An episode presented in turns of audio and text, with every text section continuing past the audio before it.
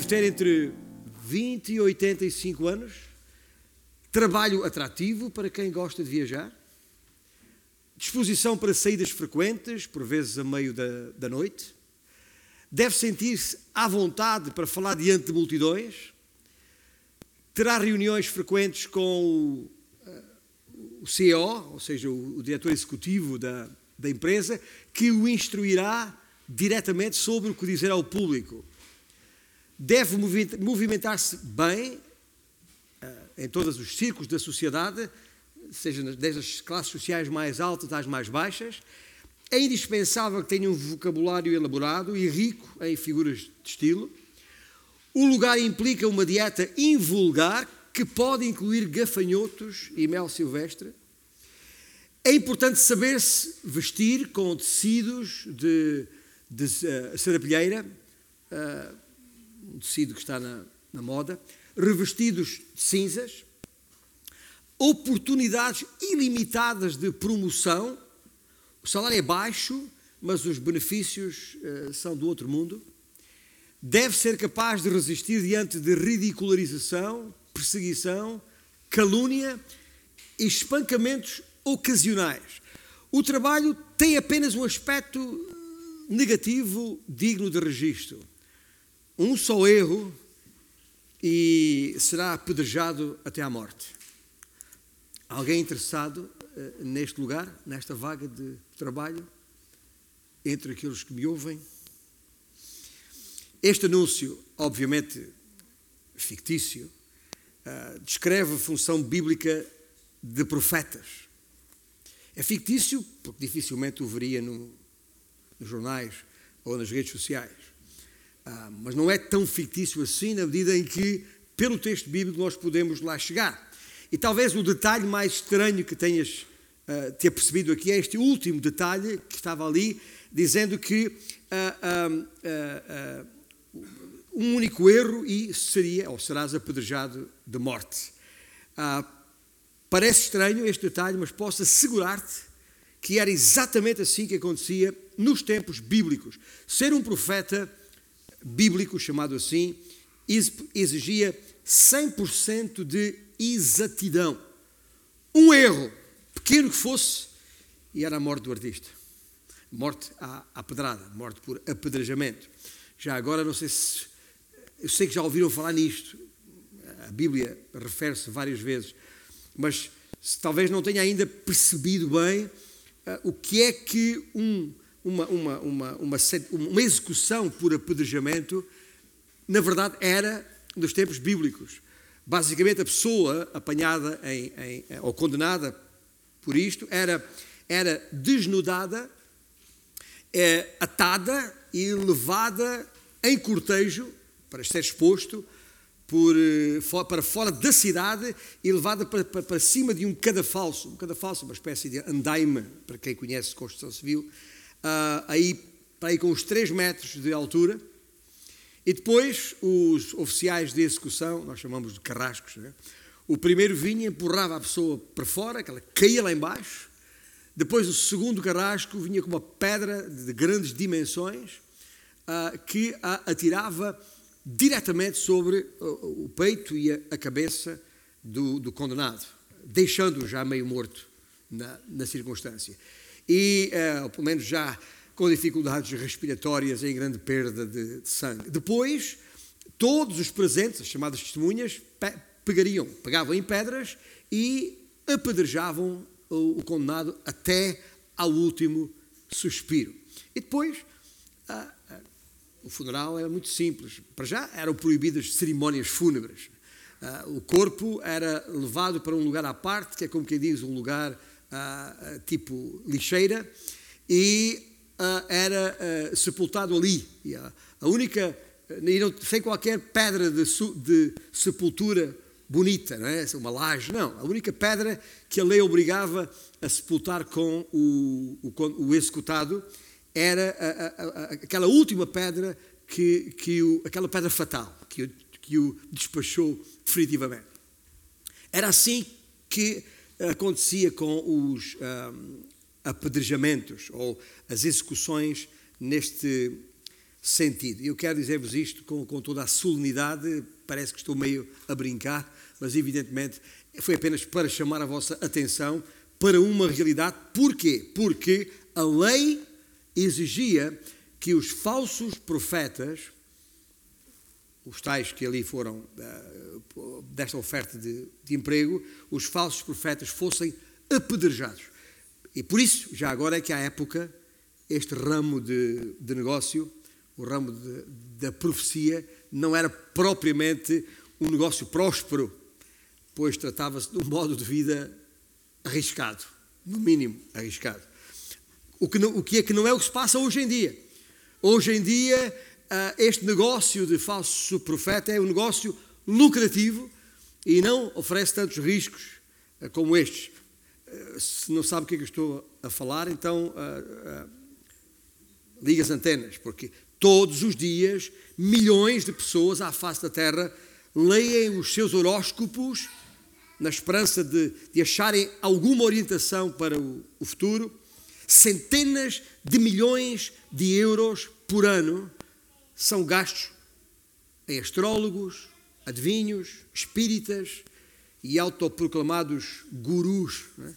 que dão uh, conferências uh, em hotéis de, de pelo menos quatro estrelas para cima, muito bem pagos, ah, que as pessoas pagam já agora, e pagam sem reclamar. Pode reclamar que o preço do pão aumentou 2 cêntimos, mas, mas não, não, paga estas coisas sem reclamar e sem dificuldade nenhuma, uh, e vão atrás de gente famosa.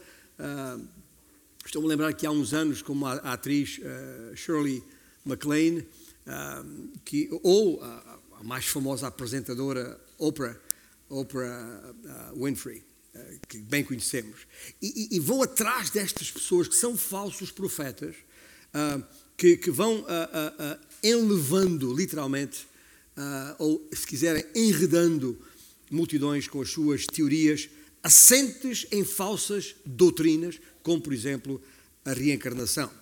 As redes sociais e a generalidade dos, dos média facilitam e exponenciam é esse, esse impacto, este negócio, eh, escravizando a muitos. E já agora é raro, talvez pareça estranho dizê-lo, mas digo, uh, uh, escravizando as pessoas. E as pessoas pagam para isso, ainda por cima, e pagam bem. E estamos a pensar, mas porquê é que estamos a falar nisto? Estamos a falar nisto porque uh, quero levar-vos diretamente para o livro de Deuteronômio, capítulo 18. Deuteronômio é o quinto livro da Bíblia e o sexto dos 39 que nos propusemos uh, visitar, um em cada domingo, para de cada um respigar, é o termo que tem vindo a usar, uh, o termo também bíblico, por sinal, uh, que a nossa língua tem, respigar alguma informação a respeito de Cristo. Lembra-se desde o princípio, quando começámos em março, o desafio foi irmos ao Velho Testamento perceber que Cristo está lá, já lá estava, sempre esteve, que Cristo é o tema central de toda a Bíblia, desde o Gênesis ao Apocalipse. Muito bem, então, ah, se tem uma Bíblia à mão, podemos ir até ao capítulo de 18 de Deuteronômio, é o quinto livro na ordem dos livros da Bíblia, para uma passagem onde Moisés fala ao povo de Israel, alertando o povo precisamente para o perigo dos falsos profetas. E prometendo até que Deus levantaria dentre eles um profeta semelhante a si, a si Moisés. E esta é a expressão bíblica que vamos ver daqui a pouco. E ali neste capítulo 18 de Deuteronômio, vamos também encontrar um conjunto de instruções que inclui alguns testes para nos ajudar a distinguir entre um verdadeiro e um falso profeta.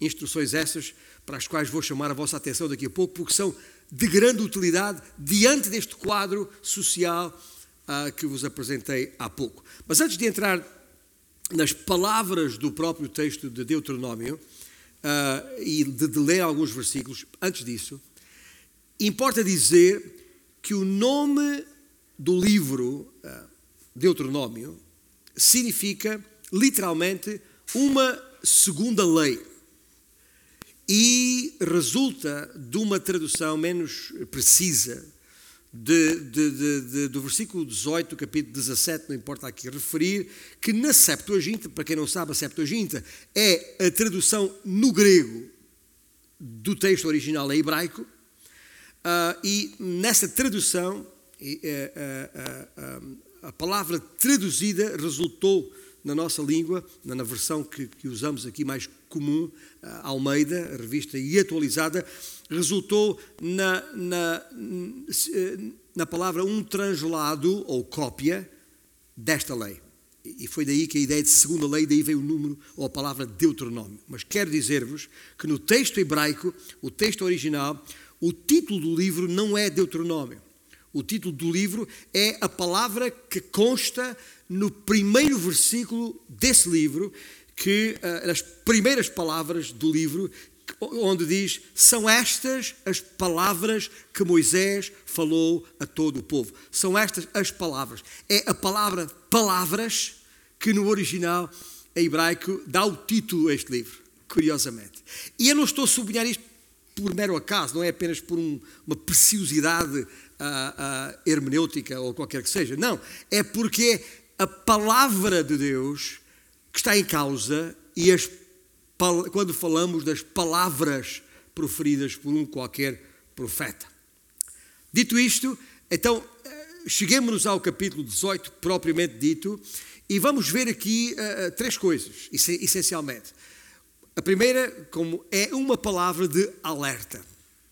E uma palavra de alerta que está precisamente uh, uh, nos versículos, a partir do versículo 9, uh, que vamos ler, quando o Senhor disse a Moisés: Quando entrares na terra que o Senhor teu Deus te der, não aprenderás a fazer conforme as abominações daqueles povos.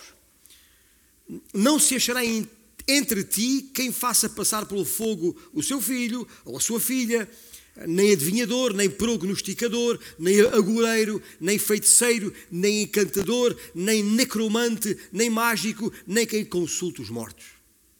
Pois todo aquele que faz tal coisa é abominação ao Senhor. E por estas abominações ao Senhor, aliás, por estas abominações, o Senhor teu Deus os lança de diante de ti. Perfeito serás para com o Senhor teu Deus, porque estas nações que hás de possuir ouvem os prognosticadores e os adivinhadores. Porém, a ti o Senhor teu Deus não permitiu tal coisa. As palavras não podiam ser mais claras no texto bíblico. Deus abomina bruxaria, feitiçaria, adivinhação e toda a sorte de evidências. A palavra de Deus é muito precisa, assertiva, eu diria até acutilante. O povo de Deus deve manter-se longe de todas essas coisas ligadas ao satanismo, incluindo as cartas, o tarô, mesmo qualquer simples superstição, por mais uh, uh, inocente que pareça ser, bolas de cristal, leituras de sina, magias, branca ou negra, tanto faz, ah, conversas com espíritos, talismãs, amuletos, etc. e tal. Gente, tudo isso nem a brincar. É fogo infernal e pode queimar. Todas essas coisas, estas e outras do género, são estritamente proibidas ao cristão. São marcas do paganismo. E por isso quero, a partir deste texto bíblico, que lemos agora, deixar este, uh, esta palavra de alerta. Mas há uma segunda coisa aqui, e isto ainda antes de chegarmos ao, ao, ao, ao coração do texto onde vamos respigar Cristo. Estou a dar-vos o contexto. Quer o contexto antes desses versículos, que acabámos de ler, aqui do versículo 9 ao, ao 14, quer os versículos que estão depois desse texto base, que são os versículos 20 a 22, onde vamos encontrar uma prova de avaliação, a tal prova de avaliação que eu há bocado referi e, como tal, o segundo ponto principal que queria deixar convosco aqui. É que o que não falta por aí é gente falando em nome de Deus. Já, já todos percebemos isto. Mas como é que nós podemos saber se o que a pessoa fala é ou não verdadeiramente de Deus? E é aqui que vos sugiro esta passagem concreta das Escrituras, uh, uh, uh, que é, que é, e eu diria, usando, brincando com as palavras aqui, sugiro esta passagem para vos convidar a, a fazermos uma passagem por este polígrafo. Não, não é o polígrafo do, do canal SIC, que, que, que, quem assiste na nossa televisão percebe e, vê lá mas, uh, nem, mas é necessário fazermos um, um, um, um fact-check. São termos que estão na, na praça pública. Fact-check é o termo que o jornal Observador usa para a mesma coisa. A ideia de verificar, fazer se aquilo que foi dito ou visto ou mostrado é de facto verdade ou mais ou menos. Bom, conhecemos do que estamos a falar. Este polígrafo que eu vos estou a convidar a consultar é a própria Escritura e este, uh, os testes que ele sugere estão aqui diante de nós, nestes versículos 20 e, e 22 em particular. São, na verdade, dois testes. O primeiro, o teste uh, da verdade, que está no versículo 20, onde diz, onde consta, porém o profeta que presumir de falar alguma palavra em meu nome, diz o Senhor, que eu lhe não mandei falar, ou o que falar em nome de outros deuses, esse profeta será morto. Ponto. Ora, sabendo que um profeta verdadeiro só fala palavras de Deus, é preciso verificar onde, senão na palavra do próprio Deus, a Bíblia. As suas palavras, a palavra de um profeta qualquer que se, que, que, que se levante dizendo que fala em nome de Deus, e como disse, não faltam por aí destes. As suas palavras terão de condizer tanto com a letra como com o espírito da Bíblia. Se algo por ele ou ela dito contradisser a Bíblia, por mais pequeno que seja o pormenor, fica claro, esse homem ou mulher não é de Deus. É o teste da verdade ou prova da verdade. Depois há a prova da precisão, que está no versículo 22, que passo a ler. Sabe que quando esse profeta falar em nome do Senhor e a palavra dele se não cumprir, nem suceder como profetizou, esta é a palavra que o Senhor não disse. Com soberba falou o tal profeta. Não tenhas temor dele.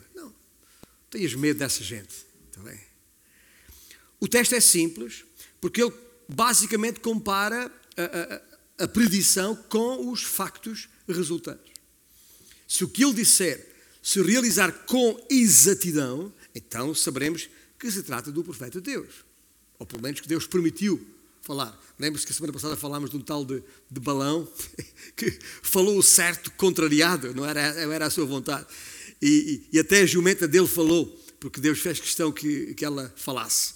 Mas, em princípio, se o que está a falar é, uh, uh, uh, resulta, com, não só condiz, mas demonstra na sua, no seu resultado ser condicente com a palavra de Deus, então fala em nome de Deus. E são estes dois testes ao profeta que tem que ser feito: verdade e precisão de acordo com esta prova de avaliação que o texto bíblico nos sugere. Mas vamos para o, terceiro ponto onde vamos ficar o resto do nosso tempo, que é uma, uma, uma um, é, que, que eu vou chamar aqui para usar uma, uma expressão que facilmente compreensível, um profeta por analogia. E isso é o que está nos versículos 15 a 19 do texto de Deuteronômio 18. Ah, ou seja, neste texto, Deus promete que via Moisés, via Moisés, levantaria uma linhagem de profetas e que essa linhagem haveria de culminar numa pessoa que seria um profeta como ele. E isso mesmo Moisés disse ao povo, veja lá no versículo 15: O Senhor teu Deus te suscitará. É Moisés a falar ao povo.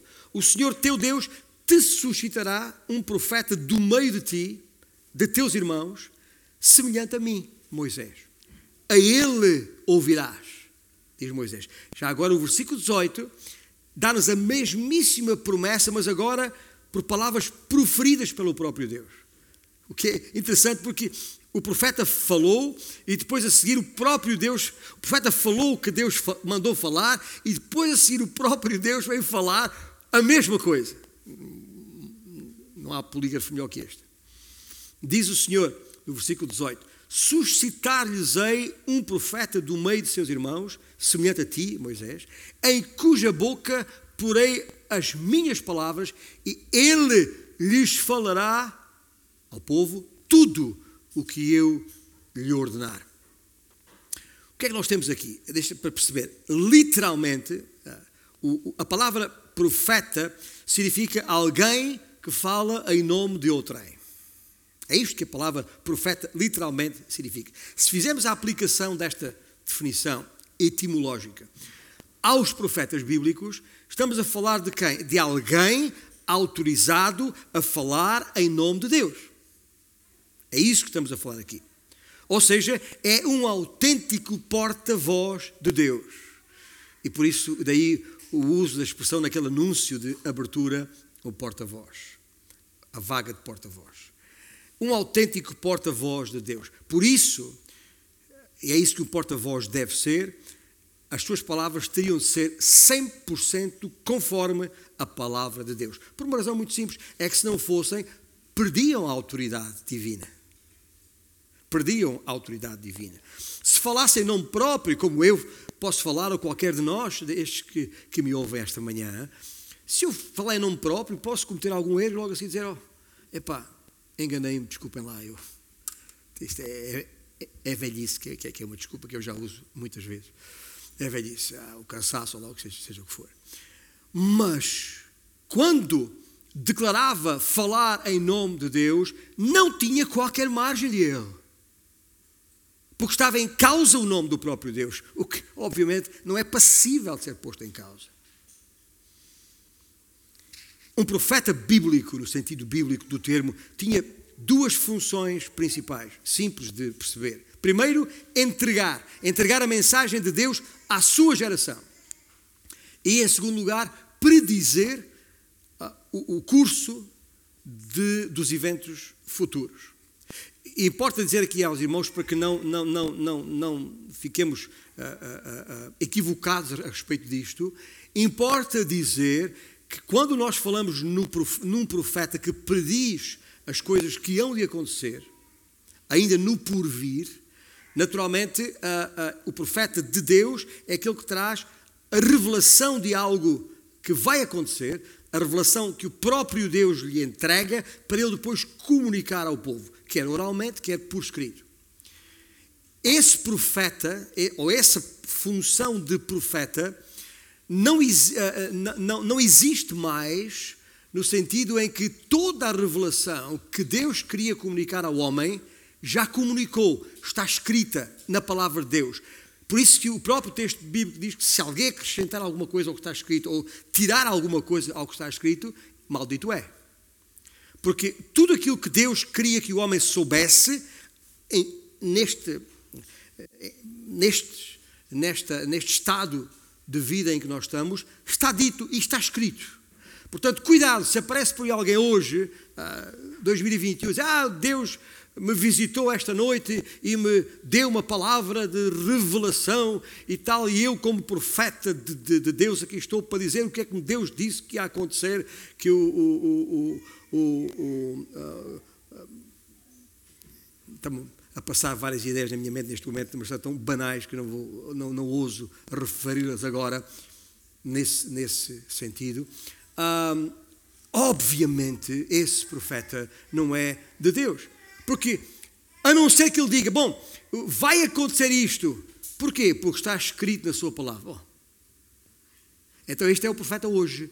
Um profeta, eu sou um profeta neste sentido, em que eu posso dizer a quem me ouve que vai acontecer assim, assim, assim, como tenho dito todos os domingos, e hoje mesmo vão me ouvir daqui a pouco dizer que vai acontecer isto, isto, isto. Porquê? Porque está escrito na sua palavra. Não é uma revelação nova. Eu não estou a trazer uma nova revelação à igreja. Porque se alguém trouxer uma nova revelação à igreja,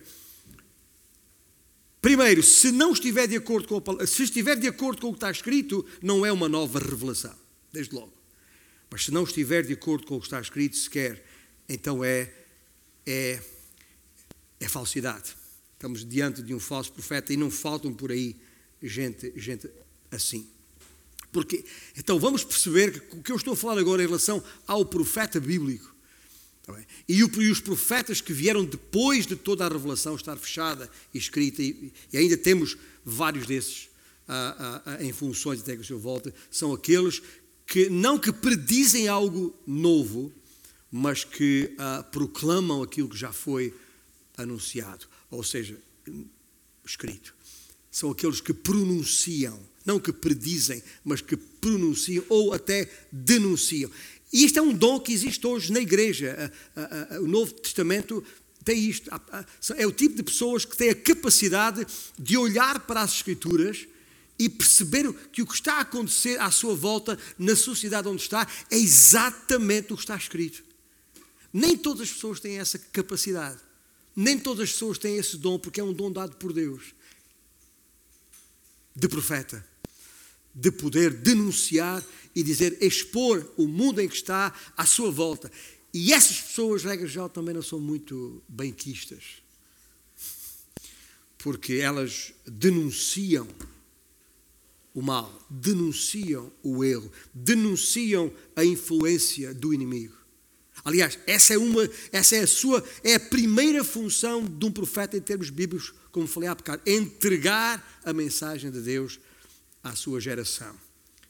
Como hoje pode ser feito. O que é, o que, é que o, o, profeta faz para cumprir essa, essa, essa sua função? O profeta afirma, declara a justiça de Deus, contrapondo-a a qualquer outra forma de, de justiça, que na verdade é uma injustiça condenando-a. Estamos a falar muitas vezes em assuntos sociais como a opressão aos pobres, às, às viúvas, aos órfãos, etc. Outras vezes são, uh, uh, uh, são condenações de índole moral, confrontando a imoralidade dos homens com a santidade de Deus. Ou quando ouvimos alguém, baseando-se na palavra de Deus, condenando a avareza, a cobiça, a extorsão, a corrupção, a usura, bem como aqueles que aplicam dois pesos e duas medidas. E isso, tudo isto ocorre nos nossos dias, todos os dias. E quando alguma voz se levanta contra isso, essa voz é a voz de um profeta. Percebem o que estou a dizer? E não admira que sejam tão impopulares. E é por isso que esses, os falsos profetas, a regra geral, gostam de dizer as coisas que as pessoas gostam de ouvir porque é quem lhes paga, naturalmente. Mas naquela segunda função que referi há pouco em relação a, a profetas, de predizer o curso dos eventos futuros, estamos a falar coisas diferentes. Estamos a falar quando um profeta prediz a, a, a, a, emergência da queda de um império, de uma nação, como vemos tantas vezes no texto bíblico, que antecipam conflitos militares eh, e, e, e julgamentos, juízos uh, vindos sobre reis uh, desobedientes e, e, e, o fizeram sempre com uma total precisão. Algumas eram imediatamente cumpridas, outras só aconteceriam séculos depois. Aliás, muitos dos profetas dos tempos bíblicos foram muito maltratados pelos seus contemporâneos, precisamente porque faleceram sem que essas coisas tivessem sido cumpridas, as coisas que ele profetizaram tivessem sido cumpridas. Mas finalmente foram. Foram. Moisés foi o primeiro e o maior entre todos os profetas do Velho Testamento. Não só porque falou com Deus face a face, um pequeno, grande detalhe, mas uh, também por ter sido o homem que Deus usou para operar aquelas grandes maravilhas que tiveram lugar no Egito, uh, por ocasião da ceia do povo, e no deserto também. Houve profetas que, que, que, Ah, já agora, o que eu, estou, o que eu acabei de dizer, ao, ao dizer que Moisés foi o maior, uh, desde que, que eu passe pelo polígrafo, está bem? Tem a sua Bíblia à mão aí, formato de papel ou, um, eletrónico, tanto faz, mas se for um bocadinho para a frente no livro de Deuteronômio, até ao capítulo 34 do livro de Deuteronômio, mesmo no final deste, deste livro, lá nos versículos 10 e 12 está escrito isto: Nunca mais se levantou em Israel profeta algum como Moisés, com quem o Senhor houvesse tratado face a face no tocante a todos os sinais e maravilhas que, por mando do Senhor, fez na terra do Egito, a Faraó e a todos os seus oficiais e a toda a sua terra. E no tocante a todas as obras da sua poderosa mão e aos grandes e terríveis feitos que operou Moisés à vista de todo Israel. Está escrito, foi o maior. E por isso o designei assim. E não por, por, porque, me, porque me apeteça ou porque achasse eu que assim, que assim fosse. Porque muitos outros profetas houve eh, que cumpriram cabalmente o seu ministério de profetas. Então, desde Elias, a Eliseu, Isaías, Jeremias, Daniel, Ezequiel, hum, Zacarias, Malaquias, sei lá, entre muitos, muitos outros, que passariam facilmente qualquer teste de polígrafo. Mas a própria Bíblia, como lemos no capítulo 34, destaca o papel de Moisés como a nenhum outro. E é por isso que nesta profecia de Deuteronômio 18 uh, ah, especifica que o Senhor levantará um profeta semelhante a ele, neste sentido. E as características desse profeta estão aí nesse texto. Uh, são quatro características muito uh, evidentes. o Senhor diz que esse profeta seria suscitado por Deus com um chamado divino, seria semelhante a Moisés, que significa íntimo ou próximo de, de Deus, seria separado do seu próprio povo, portanto, um israelita, e, consequentemente, se chamado por Deus, se íntimo de Deus, e parte do povo de Deus, consequentemente, falaria com a autoridade de Deus. Portanto, um profeta que seria suscitado por Deus, seria semelhante a Deus, seria separado do povo de Deus e teria a autoridade de Deus. Interessa perceber que,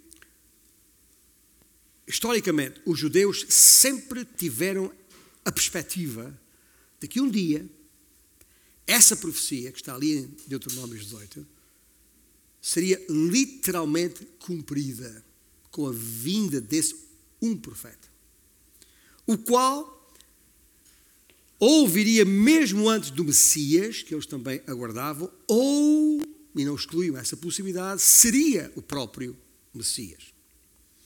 E, e só assim, isto que eu acabei de dizer, é muito facilmente compreendido, bastando considerar alguns, e são muitos, eu vou apenas referir alguns, dos exemplos que no Novo Testamento uh, já depois de Cristo estar, uh, algumas conversas que estão ali uh, registadas que, que me levam a concluir o que eu acabei de dizer, ou seja, que os judeus sempre tiveram a perspectiva de que esse profeta chegaria. Por exemplo, uh, um, uh, aquele diálogo entre os judeus e João Batista, o precursor de, de Jesus, chamado tecnicamente assim, que está lá no primeiro capítulo do Evangelho de João, nos versículos 19, 20 e 21, quando na conversa eles perguntam a, a João Batista: Quem és tu? E é, és tu o Cristo? Não é? E ele respondeu: Não, não, não, eu não sou o Cristo. Então quem és, pois? És tu Elias? Não, ele respondeu: Não. És tu o profeta? Interessante. Ou seja, perguntaram se era o Cristo? Não. Perguntaram se era Elias? Não. És tu o Cristo, que é, é a palavra que quer dizer Messias, não é? És tu o profeta? E ele disse: Não. Ele era um profeta, mas não era o profeta. Portanto, quando eles perguntaram: És tu o profeta? Eles sabiam bem, tal como o próprio João Batista, que uh, era uma referência à profecia que estava ali em Deuteronômio 18, porque estes homens conheciam bem as Escrituras, pelo menos o seu texto. a mesma coisa se passou. Lembram-se naquela, naquela, uh, naquela ocasião em que o Senhor multiplicou uh, os pães e os, os peixinhos e alimentou 5 mil pessoas, está lá em João capítulo 6. Como é que a multidão reagiu diante da, daquela maravilha? E, e cito João 6,14: Este, referindo-se a Cristo, este é verdadeiramente o profeta que devia vir ao mundo. E mais tarde, numa outra referência a Deuteronômio 18, quando, quando festa, em plena festa de tabernáculos, o Senhor se dirigiu à multidão e alguns dos presentes, diante das suas palavras, exclamaram, já no capítulo 7 de João, versículo 40, Este é verdadeiramente o profeta. Ou, ou, em João 5, no capítulo 5, onde há um registro de um diálogo entre Cristo e os seus opositores, que estavam precisamente a questionar as credenciais deste Jesus de Nazaré. Se ele era ou não o Messias, o Cristo. Um, enfim, é porque estavam, estavam a verificar, estavam em modo de, de verificação, de fiscalização. Uh, porquê? Porque no, quando, quando, quando chegamos ao final daquele debate entre eles, um, Cristo, na, na, na sua intervenção final, Cristo sintetizou a questão reportando a quem? A Moisés, precisamente. Que ele sabia ser uma personagem reverenciada pelos judeus. O que é que Jesus retorquiu no versículo 46 do capítulo 5 de João?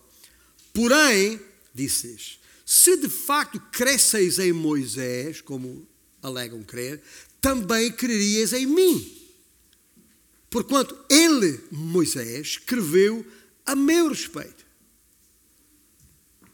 E, aqui, e, e quem me ouve faz a pergunta: mas quando é que Moisés falou a respeito de Cristo? Lá, em Deuteronômio 18. E por isso estamos a respigar ali.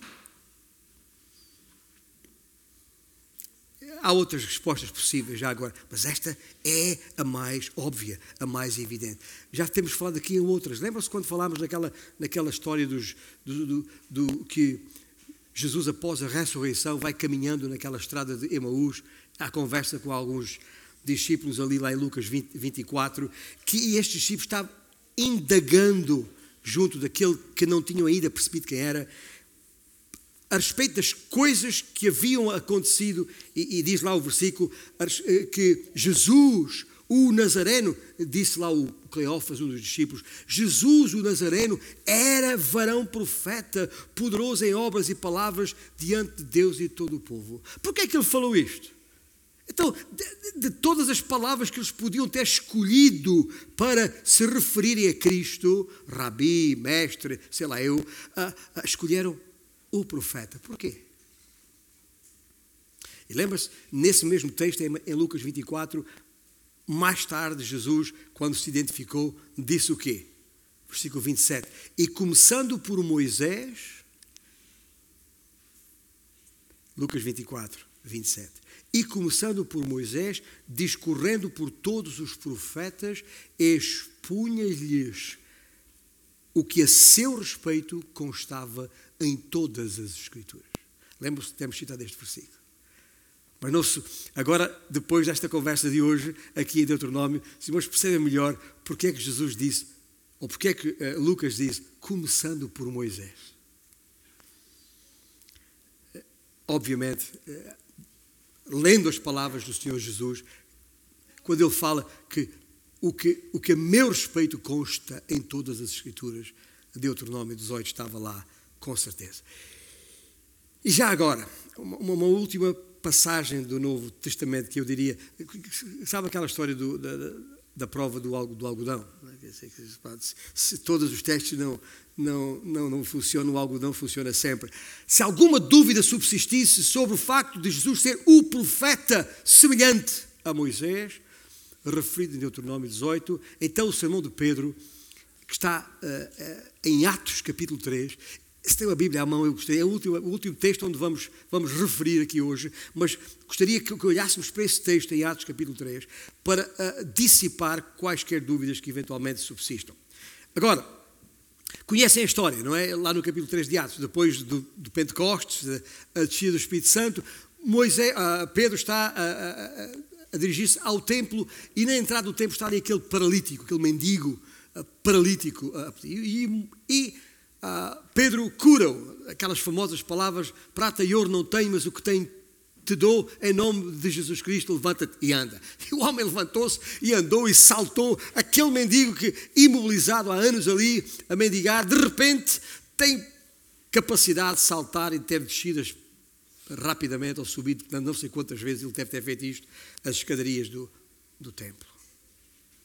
E quando a multidão se juntou, maravilhada, que lá está, pelo milagre realizado por Pedro ali, o que é que ele faz? faz aquilo que ele já, já tinha feito uh, lá em, no dia de Pentecostes e voltou a fazer aquilo. Levantou-se e pregou um sermão evangelístico, inequivocamente, para dizer àquela gente, àquele seu povo, aos israelitas que ali estavam, dizer o quê? Asseverando que aquele milagre havia sido realizado no poder de Jesus e dizendo isto: o mesmo homem que vocês crucificaram algumas semanas atrás. Foi no poder desse nome que este milagre aconteceu. E para reforçar o facto eh, de que Jesus era o Messias prometido, o que é que Pedro cita? Que escritura é que o Pedro cita? Estão lá, em Atos 3. Então confira no versículo 22. Ele cita precisamente Deuteronômio 18, 15. Disse, na verdade, de Moisés: pregou Pedro. O Senhor Deus vos suscitará dentre vossos irmãos um profeta semelhante a mim, a ele ouvireis em tudo quanto vos disser. A evidência é clara e é irrefutável, até digo eu. Jesus é o profeta semelhante, análogo a Moisés, prometido em Deuteronômio 18. O cumprimento final de uma profecia feita 1500 anos atrás está aqui cumprida. 1500 antes do seu nascimento está aqui cumprida. E resta-nos só uma pergunta, com a qual vos quero confrontar nesta manhã, princípio de tarde já. O que é que o cumprimento desta profecia significa para nós hoje? Para ti? Para mim? Que importância tem para nós o facto de Jesus ser o grande profeta enviado por Deus? O profeta Jesus, que não precisou, nem precisa, passar por qualquer polígrafo. É verdade que não chegou o tempo em que muitas das suas profecias, coisas que ele falou, que estão lá em Mateus capítulo 24 e, Mateus, e 25, que estão lá em Marcos capítulo 13, que estão lá em Lucas capítulo 17, que estão lá em João 14, só para citar os quatro evangelhos, coisas que ele falou que hão de acontecer a respeito da sua segunda vinda porque ele vai voltar, como nós estamos à espera. E com o profeta de, de Deus, eu aqui o digo e, e, repito e reitero e reafirmo até à exaustão. Este mesmo Cristo que há dois mil anos atrás foi à cruz do Calvário pagar o preço dos teus pecados e dos meus pecados para redimir, para nos, para com o sangue precioso que ele verteu, poder o, o, nosso pecado ser purificado, a nossa culpa ser removida, do Senhor jamais se lembrar delas para efeitos de condenação, porque jamais nos serão imputadas como culpa para efeitos de condenação, por causa da obra que Cristo realizou na cruz do Calvário. Por isso é que todo aquele que nele crer, reconhecendo que Ele é o Salvador e o confessar como Senhor, diz a Escritura, será salvo. Deus o salvará por causa de um coração arrependido, convertido pelo Senhor, porque creu neste um profeta que veio, o Messias prometido, o descendente de Gênesis, capítulo 3, versículo 15, de que já falámos aqui. Este mesmo Jesus, enquanto aqui esteve, e antes de consumar na cruz a razão porque veio da primeira vez, deixou claro, por, em muitos dos seus sermões, localizados no texto bíblico, nos textos que há pouco referi, que voltaria. Que voltaria. E nós estamos aguardando a sua volta a qualquer instante. Portanto, há muitas coisas que ele disse que vão acontecer que ainda não aconteceram porque ele ainda não voltou. Mas quantas coisas que ele disse mesmo aqui, enquanto aqui andou, e que estão registradas no texto bíblico, aconteceram, tiveram lugar, mesmo ainda quando ele aqui estava, desde um pequeno detalhe a respeito de quem o havia de trair, como Judas, que ele referiu, até a, a, a, a, queda da cidade de Jerusalém, que aconteceu ainda pouco tempo depois do ano 70 pelo imperador Tito, que as pessoas viram isto acontecer nos seus dias e ele havia predito que isso aconteceria, entre tantas outras, incluindo obviamente a sua crucificação e a sua ressurreição. Tantas outras que estão ali. Tudo isso cumpriu-se ainda, e a vida do Espírito Santo que ele prometeu, tudo isso já tinha acontecido. Portanto, eu pergunto: que razões haveria, haverá para não crer que todas as demais se cumprirão um dia, quando aquelas que ele, que, quando tantas outras já se cumpriram, não só aquelas que ele preferiu aqui, mas mesmo tantas outras e muitas são uh, que estão contidas nas escrituras do Velho Testamento e que foram integralmente cumpridas na pessoa de Jesus Cristo como já vimos há algumas semanas para trás, na sua pessoa e na sua obra. É exatamente isto que se espera do verdadeiro profeta de Deus. E convém lembrar o que lemos, o que está escrito lá em Deuteronômio, não sei se perceberam ah, as palavras que estão lá escritas em Deuteronômio, ah, capítulo 18 e no versículo, ah, no versículo 19. 19. Eu creio que é o versículo 19. Estou está de cor. 18, 19 uh, diz. É, segundo uh, o versículo 19, diz: De tudo aquilo, todo aquele que não ouvir as minhas palavras que ele falar em meu nome, Jesus, disso lhe pedirei conta. Quando um profeta fala, é porta-voz de Deus, fala a palavra de Deus. E é por isso que está aquele aviso solene ali. Aquele, todo aquele que, que, que não der ouvidos às minhas palavras.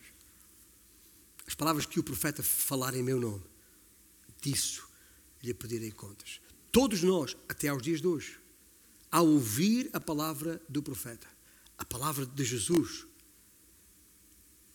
podemos fazer uma de duas coisas: ou ouvir, no sentido de atender, ou ignorar. Ficarmos indiferentes. Basta que esteja aí sentado e, ah, muito interessante o que eu ouvi hoje, hum, vou pensar nisso. Vou pensar nisso. Um dia eu decido, já está a passar ao lado, porque não faz a mínima ideia, sequer, ah, o que é que vai acontecer nos próximos minutos. É por isso que Jesus disse tantas vezes aquela frase: Quem tem ouvidos para ouvir, ouça. Porquê? Porque temos de escolher. Eu já escolhi, no sentido em que, tendo ouvido a palavra da verdade, tendo ouvido o Evangelho da minha salvação e tendo nele crido, estou a citar o apóstolo Paulo em Efésios capítulo 1, o Senhor me salvou e me selou com o Santo Espírito da promessa, que é penhor, que é garantia de que quando Ele voltar, eu irei ao seu encontro e com Ele estarei para todo sempre. Porque eu vi e criei, isto aconteceu. Eu não sei, estás-me ouvindo hoje aqui, não sei se, se, tens a convicção, se tens a certeza em teu coração, porque já, se não tens a certeza, se não tens a convicção, é porque não tens o Espírito Santo. Ou seja, não foste salvo ainda. Eu digo ainda, porque hoje ainda é dia de salvação. Eu não faço a mínima ideia onde está o teu coração. Mas Deus sabe. E tu tens que saber também. Porque o Senhor, o Senhor, o que o Senhor deseja é que todos se salvem, embora nós sabemos também pelas Escrituras que apenas aqueles que crerem serão salvos. E a questão é: crês tu isto ou não? Lembra-se do que está lá no capítulo 1 de, de João a respeito deste Cristo que viria. Viria para os seus, mas os seus não o receberam. Mas a todos quantos o receberam, Deus mesmo deu-lhes o poder de serem feitos seus filhos. Ou seja, a saber, aos que creem no seu nome, no nome deste, o profeta de Deuteronômio 18. E o desafio fica aqui.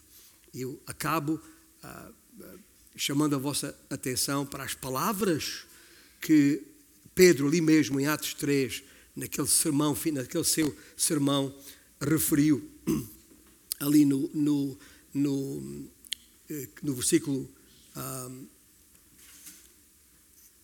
não quero falhar, o versículo 25, em Atos 3, quando ele diz de forma inequívoca: Vós sois, presente do indicativo, vós sois os filhos dos profetas. Vós sois os filhos da aliança que Deus estabeleceu com vossos pais, dizendo a Abraão: Na tua descendência serão abençoadas todas as nações da terra.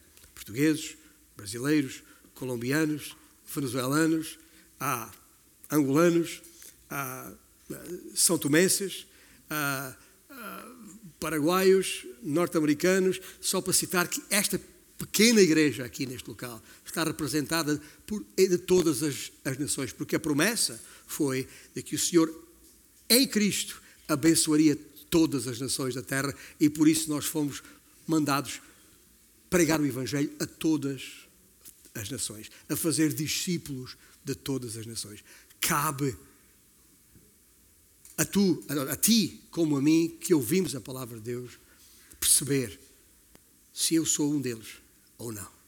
E se eu sou, então Deus te salvará. Louvado seja Deus por isso. Amém.